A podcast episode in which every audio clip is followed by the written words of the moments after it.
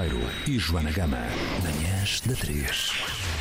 Podem, por favor, ficar quietos um bocadinho. Obviamente que não. Podem parar. Vamos Bom tentar. dia, bem-vindos. André Teodósio, Alex Alva Teixeira. Não param quietos. Eu fui ver Bravo 2023, ainda há pouco tempo, que foi incrível. Já agora, foi magnífico ter Marina Mota em cena e não só, vocês todos. Alex estava lá em baixo a dar com a sua no- batuta. no fosso. no fosso, no lodo. Foi incrível e desta vez Teatro Praga está de volta também com Alex Dalva Teixeira. Incrível para um espetáculo magnífico.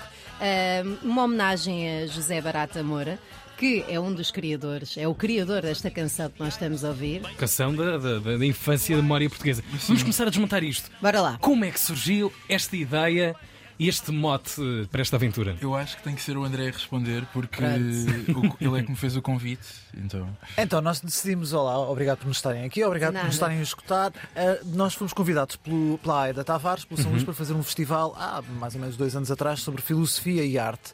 E um dos eventos que nós queríamos fazer era dedicado à infância, portanto, pessoas mais novas, rapazes, raparigas e outros, um, que uh, visasse esta, esta, esta ambivalência de poderes ser artista e também poderes ser filósofo. E pegámos no José Barata Moura, que, como estavas a dizer, é um, Ótimo faz exemplo. parte do universo coletivo, pelo menos de uma nova gera- da nossa geração, ah, para de alguma forma pensarmos o que é que podia ser ah, este, este cancioneiro, este repertório na atualidade, por outra pessoa ah, que é na, na verdade o Alex, e também para que pudéssemos reativar formas de pensar e de utilizar a, a arte para, para de alguma forma desencadear nas pessoas vontade de fazer músicas. Por exemplo, desmistificar esta ideia de que para fazer música tens de ter um grande estúdio, que tens, que tens de ter grandes instrumentos, que tens, e Tens. tens que ser um grande músico, que, que tens. de Claro.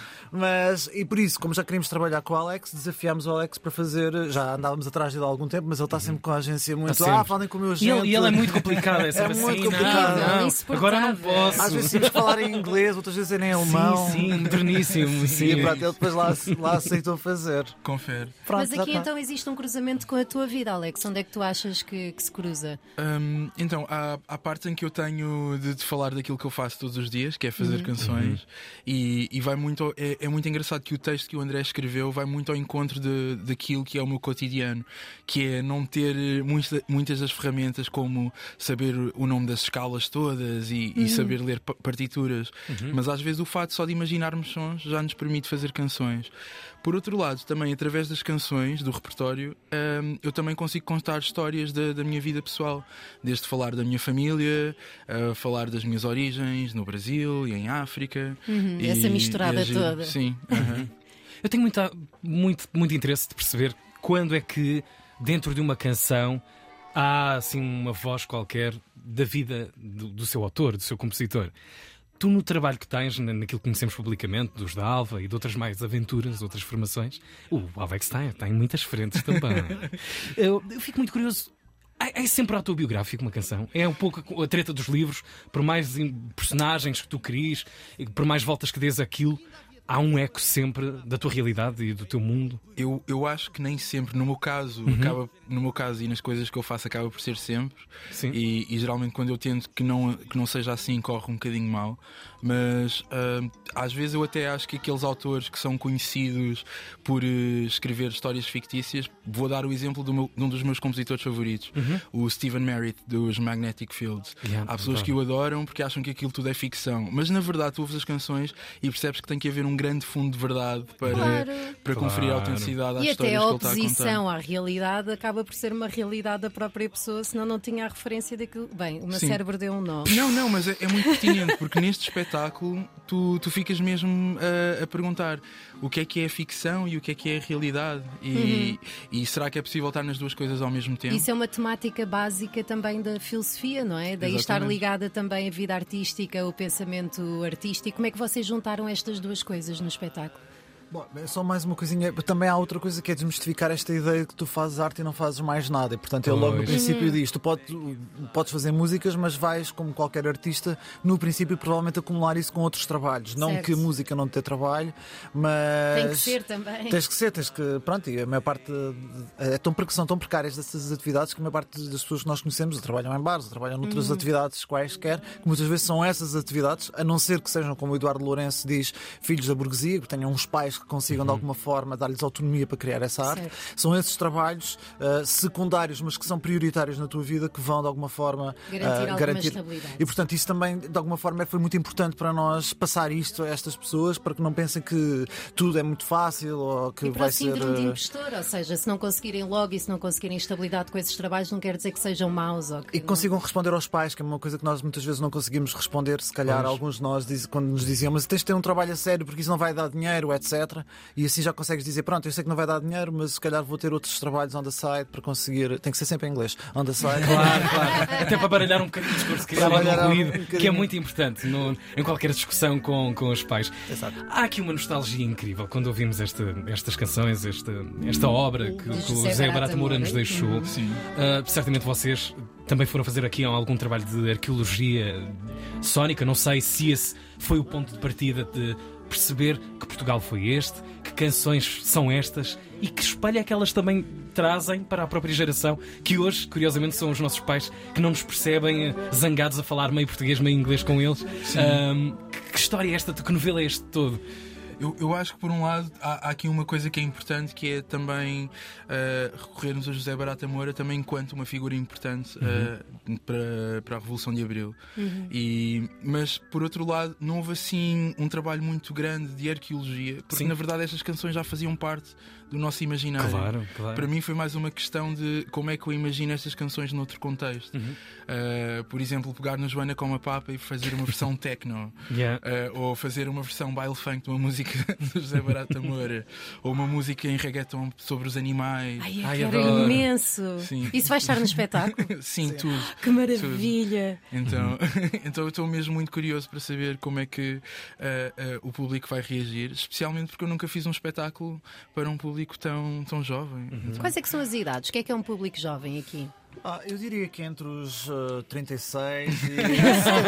A nova No fundo é para todos, não é? para mais de 6 anos, não é? Sim. Mais de Ah, seis, sim, antes disso, sim. depois choram e é uma chatice Sim, é- e sim pode ser mais chato. Porque nós utilizamos muitas vezes nos espetáculos que são formatos de coisas pré-existentes. Portanto, nós reclamamos para o teatro, porque muitas vezes, muitos de nós no Teatro Praga apanhávamos grandes secas a ver espetáculos de teatro e de ópera. reclamamos para o teatro formatos que normalmente foram arredados do teatro e que são formas pro- ah, metateatrais, não é? Como Certo. estar neste programa podia parecer para nós um formato de um espetáculo de teatro. E, portanto, este formato é um formato de uma aula cantada ou de um concerto comentado. E, portanto, para as pessoas que pensam que vão ver o Alex em whiteface a falar com muita calminha, cheio de Era crianças. preciso muita base. cheio- cheios de adultos com. E o teatro! Exato, teatro assim, adultos com sapatos nos joelhos a fazer de crianças. e Mas Isso. existe esse lado satírico vosso também, às vezes. Existe, mas não neste espetáculo. Sim. Neste espetáculo. Eram meninos e meninas por bravo, isso. no bravo podia ser. Sim, neste, podia. Não, neste não pode ser. Como Neste é que foi o Bravo? Foi uma... A Joana é a Foi nossa incrível. representação legal lá. Foi, Foi incrível, vários momentos diferentes. Está sempre tudo a acontecer. Tudo a acontecer. foi Não uma há um grande momento experiência, de... não foi? Sim. Foi. Sim. Foi muito cansativo. Queres falar, da, queres falar da tua parte? Porque da, da minha tua. parte eu tive. Para, para, para quem não viu o espetáculo, era, é uma peça no- com o formato de teatro de revista, Uhum. mas é feita por uma companhia de teatro experimental. E sendo que é o Teatro Praga, é um grande vale tudo. Pois. Tu numa peça de revista tinhas músicas da Arca, tinhas Rosinha, Tchaikovsky, tinhas tudo. É uma eu toquei bimbi, Britney uma bimbi, Spears, tudo. tocámos Britney, tocámos Spice Girls, tocámos. Ahm, próprias personagens, Sim. a, a Betty de José Castelo Branco, Sim. incrível a aguentar-se ali no E a andarilho. melhor parte é a Marina Mota a fazer de Marina Abramovic. Pá, foi- o, car- o car- é o dia, o dia que eu vejo o cartaz cá fora na rua, Está quase que me benzi. E principalmente, bem, isto já não vale muito a pena estar a falar sobre isto por causa um grande FOMO em quem está, está a ouvir, mas a maneira. Não é? Vai haver Bravo 2024? Não. Não? Mas só Oh. daqui a 10 anos é que é um bravo. Porque há uma coisa gira no, Bravo, é que o Bravo é assim uma espécie de revista on pills. Uhum. Como estes espetáculos infantis, quando nós começámos a fazer este, ah, também é uma espécie de espetáculo on pills. Isto seria impensável na nossa geração, quando éramos pequenos, ouvir a velocidade destas músicas com Certo. estes beats e tudo, todas estas informações que estão dentro das músicas. Ah, de facto, a sociedade é assim mesmo muito veloz. Uhum. O que acontece é que este espetáculo, como o 2024 ou este, são muito velozes, nós não conseguimos repetir muitas vezes, porque senão. Começamos a não ter muita cabeça. Sim, Ainda por cima foi um, no caso de 2024 foi um ano Bravo 2023, desculpa, não é 24. Foi um, foi um ano foi um ano atípico porque aconteceu tanta coisa, estávamos a escrever a revista, a meio da revista cai o governo, tivemos que reescrever. Mas então que delícia assim- também. Foi, foi delícia, mas, mas também foi, saiu do, do pelo. Pois, acredito. E como nós fazemos depilação definitiva, não é? Claro. Pois Ainda já, já, já mais dói mais mesmo. Sim, sim. Efetivamente. Atenção, depois de amanhã, eh, em cena, no Teatro São Luís, Uhum. esta, esta grande aventura, ainda temos bilhetes?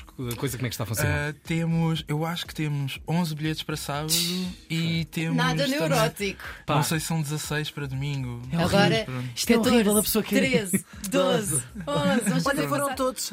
Olha, acabou. Não, não acabou. Vão ver nas, nas como é que é, nos eh, locais habituais. Exatamente. Di- Digam-me só aqui uma coisa: é só de quarta a domingo? É só de quarta a Como é domingo. que vocês se sentem? a. Marinha Grande. Ah, ok. Mas como é que vocês se sentem, por exemplo, em Lisboa, estar a trabalhar durante imenso tempo a pensar num espetáculo e depois só terem estes dias em cena? Isto é uma coisa que está a acontecer muito este ano por causa da sobrelotação, não é? Está a acontecer já há alguns anos. Eu acho que isso tem a ver com, bom, com a mudança. Isto é uma grande seca de conversa, mas Sim, tem a então ver deixa com. estar. Até amanhã. É, isso é- não, mas tem sido. É, é difícil ou não? É difícil, sim, é difícil. É um bocado chato porque.